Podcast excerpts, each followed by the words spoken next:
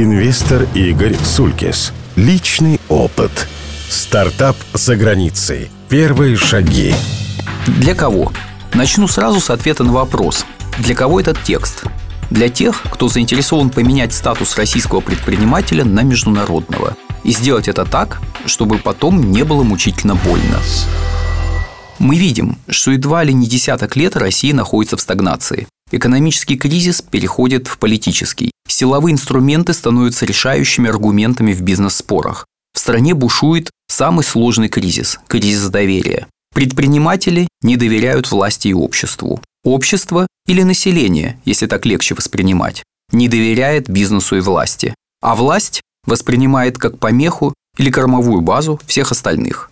Стоит ли удивляться тому, что стремительно растет количество людей, заинтересованных не просто в безопасности своих семей и капиталов, а в появлении в других странах источников доходов, независимых и сопоставимых по масштабам с российским бизнесом? И если в тучные годы начала 2000-х зарубежная экспансия была для роста капитализации, для репутации, то теперь это может быть единственная возможность компенсировать снижение, а зачастую и просто исчезновение доходов в России. И это не просто тактический вопрос зарабатывания денег, теперь это стратегический вопрос безопасности личной и семьи.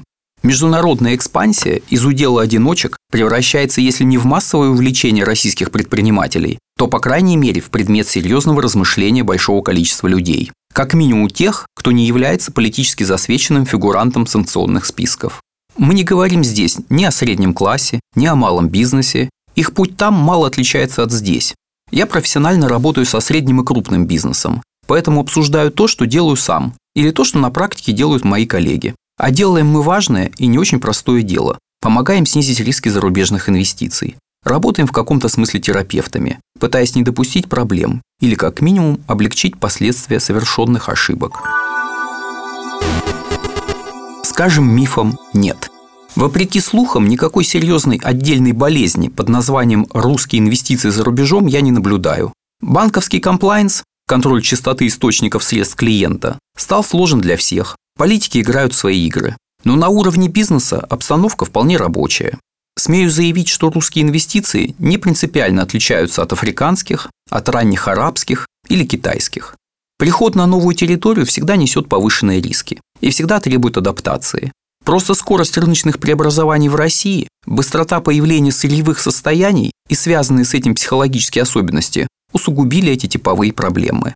Вопрос диверсификации для тех, кого не затронули внешние санкции или внутренние ограничения, становится все более актуальным. Правда, до сих пор успешных за пределами страны проектов даже у многолетних участников списка Forbes почти нет. Слово «почти» чрезвычайно важно, и к нему я еще вернусь. Те, кого раньше называли олигархами, Инвестировали давно и по-крупному. Результат – массовый неудачный опыт и списание огромных средств на убытки. Мне кажется, что особенно ярко отметились металлурги, скупавшие активы в Европе и США, а потом продававшие их с кратным снижением цен. В качестве примеров можно напомнить о судьбе американских и европейских заводов Северстали и Мечела, о непростой ситуации, которая сложилась у Реновы, вошедшей в швейцарское машиностроение, Неудача в экспансии – это вполне закономерный результат упомянутых выше психологических особенностей, плюс обычный для новичков риск. Людям сложно понять и признать, что крупным предпринимателем можно быть только в своей культуре, читай своей стране, своей системе отношений, связей. В чужой Forbes со своей российской строчкой лезть можно, но сложно. Думай, Вася, думай. К сожалению, большая часть представителей российского, в том числе и крупного бизнеса, пройдя огонь и воды построения капитализма в России, еще не успела научиться размышлять на уровне по-настоящему глобального бизнеса. Мы все еще местечковые предприниматели. Надеюсь, это слово не обидит истинно русских. Пока качественно освоен уровень национального бизнеса, захвата и удержания активов. Не спорю, временами хватают очень удачно. Но отсутствие длительного и разнообразного, в том числе неудачного международного опыта, приводит их пытливый ум к опасной ситуации. Почему я, построивший тут огромную корпорацию, в какой-то маленькой и спокойной Австрии машиностроительную компанию не построю? Больше всего удивляют попытки не просто построить сразу что-то большое и великое на новой территории, а сделать это в совершенно новой отрасли. В России человек – суровый металлург, а за ее пределами – процветающий винодел. Вспоминается анекдот «Как стать миллионером?». Для этого миллиардеру нужно просто купить хреновый актив. Усугубляет эту ситуацию светлая вера нашего человека в честность, порядочность и эффективность новых бизнес-партнеров, безупречность управленцев и надежность работы местных институтов, налоговых, судебных, финансовых систем. Насколько предприниматели не испытывают иллюзий относительно России, настолько же порой переоценивают страны, куда инвестируют. Выход на новые рынки для отечественного бизнеса похож на расслабленную прогулку барина, выбравшегося из бурлящей жизни столицы в спокойное патриархальное имение. Но по факту наш бизнесмен там – это скорее жертва, причем с функцией дойной коровы. Он будет получать самые высокие счета за обслуживание от местных консультантов, когда догадается их нанять, будет работать по самым неэффективным схемам. На это наслаивается, как правило, незнание местного языка. Много ли инвестирующих, к примеру, в Германию знают немецкий? Нет, это не вражеский заговор, это бизнес. Если с вас можно взять много, то глупо брать мало. Давайте признаемся, что мы на территории России с чужаками делаем то же самое. Альтернатива – утки. Роль жертвы для крупного предпринимателя – это грустно, но, к счастью, не смертельно. Варианты успешной экспансии есть, но они не столь популярны, как классическая «пришел, купил, победил», а по факту пришел, списал на убыток, взгрустнул. Первый базовый сценарий самый сложный с точки зрения психологической адаптации. При выходе на новый рынок нужно повторить путь. Нет, я не призываю снова в ларек. Путь малых дел – это малые инвестиции, малая прибыль, но и малые убытки в случае провала. Сейчас вы учитесь, и ваша учеба не должна быть запредельно дорогой. Небольшой, пусть и не профильный, чего лучше все-таки избегать, бизнес позволит разобраться в локальном мироустройстве, порядках, правилах, обычаях, вы поймете, как работают местные банки, как думает и что делает налоговая. А поверьте, она думает и делает многое совершенно не так, как мы привыкли в России. Разберетесь в местном трудовом законодательстве. Здесь вас тоже ждут сюрпризы. Вы поймете, что какие-то вещи сделать сложнее, чем в России, а какие-то, наоборот, легче. Узнаете реальное положение вещей и относительно дешево избавитесь от иллюзий. Но самое главное, вы постепенно станете своим. Для деловой элиты на новом месте все ваше состояние будет весьма вторичным по сравнению с той репутацией, которая сформируется на их глазах на новом месте. Ну а потом в добрый путь вы уже местный игрок. Сумеете, станете великим второй раз, и теперь уже без привязки к ситуации в России. В качестве реального успешного примера весьма крупный российский предприниматель поставил цель стать серьезным игроком на европейском рынке недвижимости. Начал с самого простого. Покупал готовые дома со сданными в аренду квартирами. Потом стал покупать, делать ремонт и сдавать дороже. Параллельно учился финансировать сделки с местными банками. Хотя нужды в деньгах не было, но был нужен опыт. Потом покупал и перестраивал, научившись взаимодействовать с местными коммунами и властями. Сейчас учится строить, и в его портфель активов измеряется сотнями миллионов евро. Молодец! Стратегия прилипала. Второй сценарий – это малые вложения, но в большие компании. В нашем бизнес-менталитете есть четкая мысль. Если у тебя нет контроля над активом, значит все пропало, и ты не владеешь ситуацией. Внероссийские механизмы корпоративного управления позволяют даже с пакетом в 5-10% участвовать в управлении, иметь доступ к информации, влиять на решение менеджмента. Незначительная и, будем честны, не смертельная жертва амбициями может дать значительный выигрыш. Задача – получить тот же результат, что был описан в первом сценарии, только не через личное владение и управление небольшим активом, а через профессиональное взаимодействие с партнерами, соакционерами, топ-менеджерами, контрагентами. Вам надо разобраться в том, как на самом деле живет бизнес, показать, что вас не нужно бояться, но при этом и жертвой вы не являетесь. Вы такой же, как они. При этом имеете свой уникальный опыт и можете создавать стоимость и для них, и для себя. Здесь я хотел бы вернуться к упомянутому выше слову «почти». Именно аккуратное движение по этому сценарию делает господина Усманова успешным международным инвестором в интернет-проекты, а группа Михаила Фридмана и его партнеров строит свой новый международный нефтегазовый бизнес и не боится стать миноритарием в большой Винтершелл Деа. Копируйте, господа, копируйте. Хороший опыт тиражировать – это не воровать. И, наконец, сценарий для тех, кто не готов к движению малыми шагами.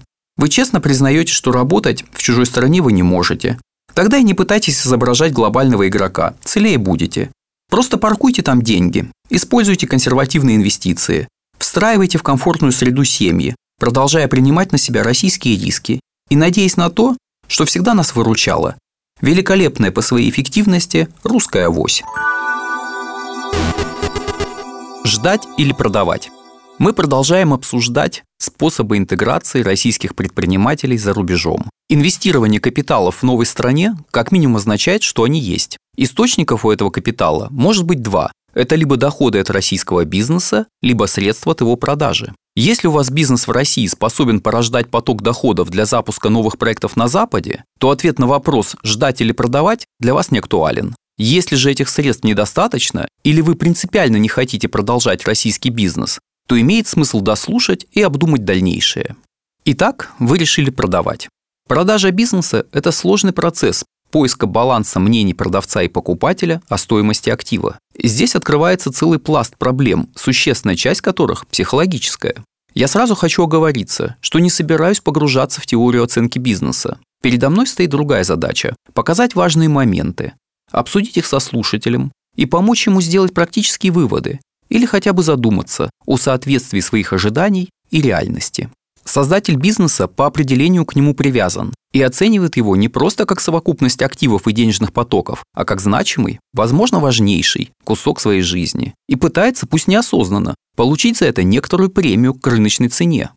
Но покупатель не склонен быть столь сентиментальным, и ему глубоко безразлично, сколько именно бессонных ночей было у продавца, какие силы тот потратил, с кем поругался или наоборот помирился ради развития своего проекта. Покупатель по определению менее эмоционально вовлечен и более рационален при принятии решения о сделке. Оценка бизнеса может очень сильно меняться при одних и тех же финансовых показателях проекта, в зависимости от общей ситуации в стране.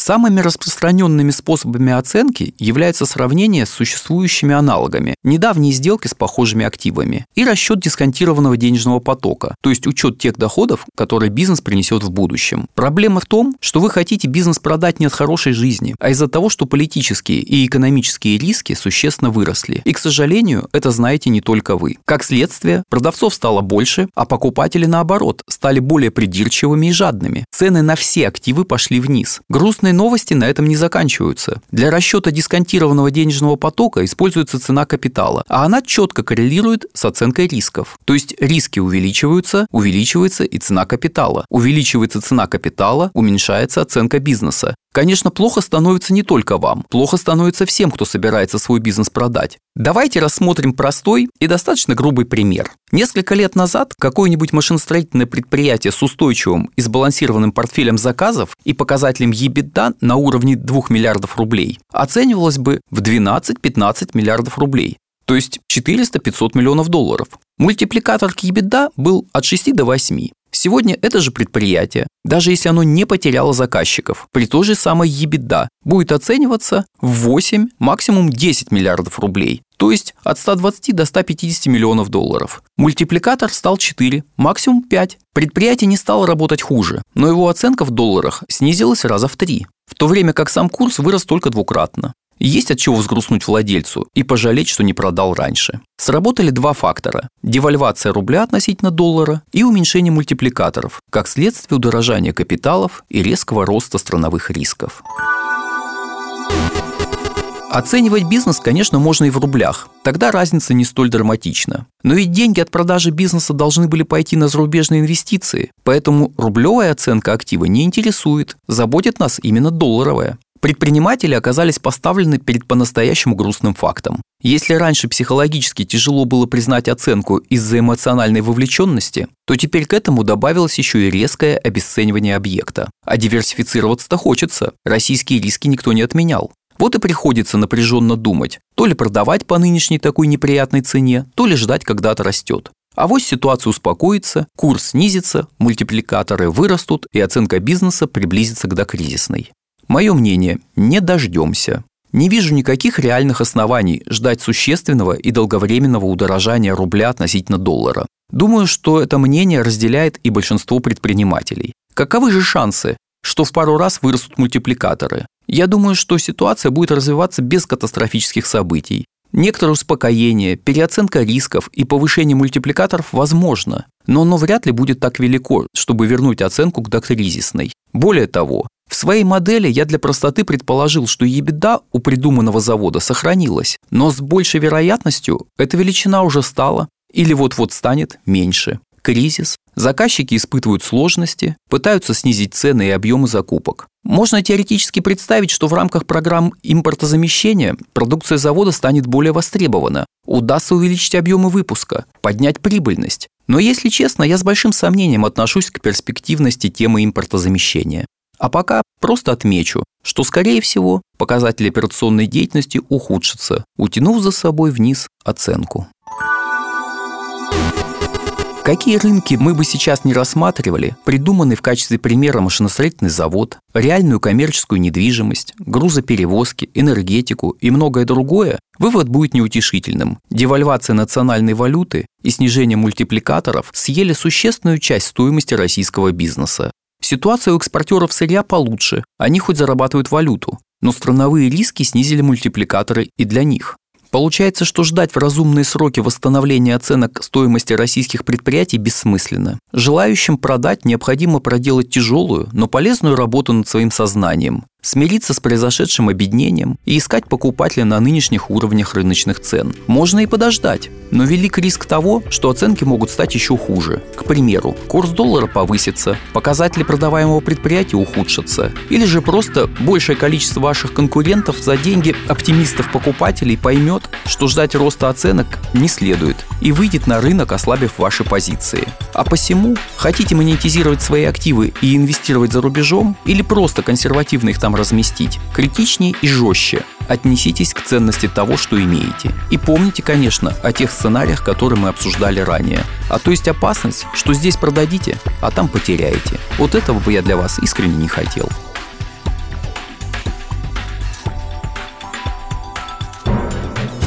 Инвестор Игорь Сулькис. Личный опыт –